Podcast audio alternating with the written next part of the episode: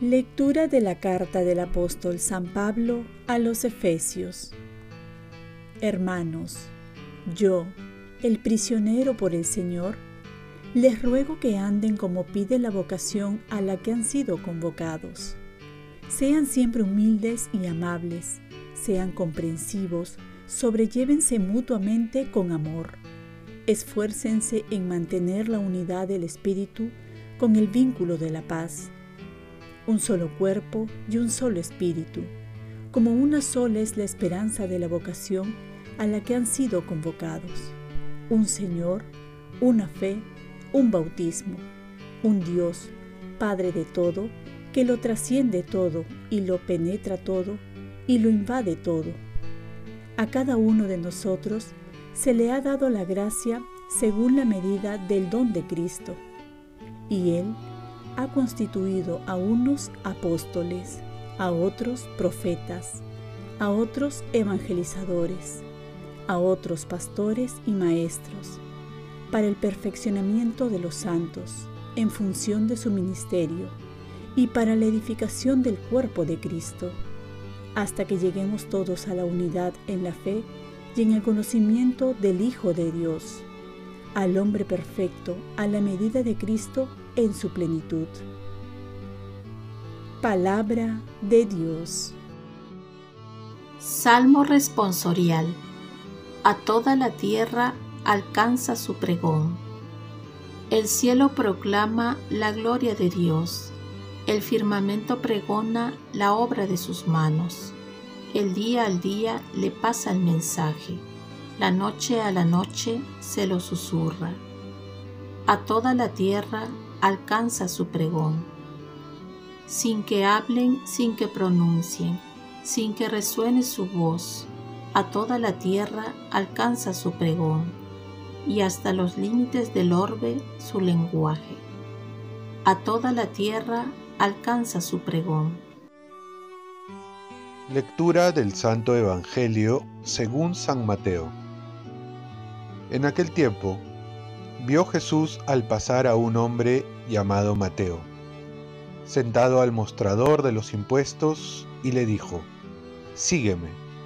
Él se levantó y lo siguió. Y estando en la mesa en casa de Mateo, muchos publicanos y pecadores que habían acudido, se sentaron con Jesús y sus discípulos. Los fariseos, al verlo, preguntaron a los discípulos, ¿Cómo es que su maestro come con publicanos y pecadores? Jesús lo oyó y dijo, No tienen necesidad de médico los sanos, sino los enfermos. Vayan y aprendan lo que significa misericordia quiero y no sacrificios, que no he venido a llamar a los justos, sino a los pecadores. Palabra del Señor paz y bien. Si te llama Jesús, ¿qué le responderías? Hoy celebramos la fiesta de San Mateo, que era un cobrador de impuestos, que en ese tiempo se consideraba un pecador público. Era un personaje al que al pasar por las calles era señalado por su desprecio que se le tenía, pues ejercía un oficio pecaminoso. Y también se le consideraba traidor, desleal, porque trabajaba para los romanos colaborando así al sometimiento de los judíos, cobrando impuestos. ¿Quién se podía fijar en ese hombre? ¿Quién quisiera tenerlo por discípulo? Pues Jesús es quien se fija en él, no para señalarlo, sino para valorarlo. Jesús no se deja llevar por el criterio de los hombres.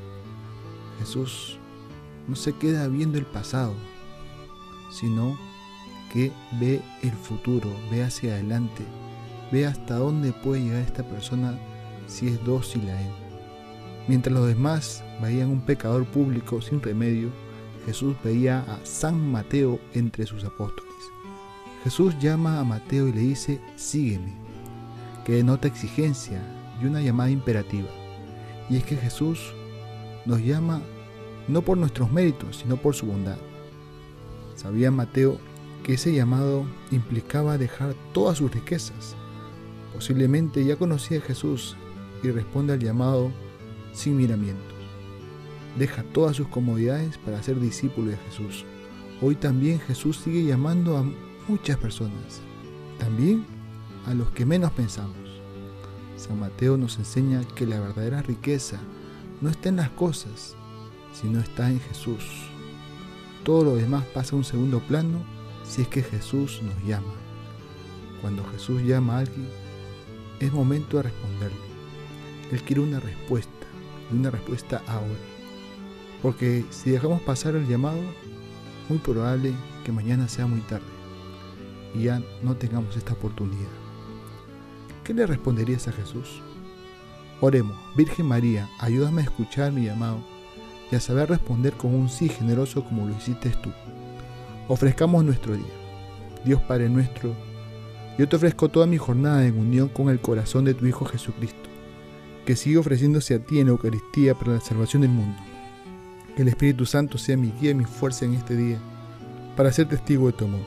Con María, la Madre del Señor y de la Iglesia, te pido por las intenciones del Papa. Con San José Obrero te encomiendo mi trabajo y mis actividades de hoy para que se haga en mí tu voluntad. Y la bendición de Dios Todopoderoso, Padre, Hijo y Espíritu Santo, descienda sobre ti. Cuenta con mis oraciones, que yo cuento con las tuyas y que tengas un santo día.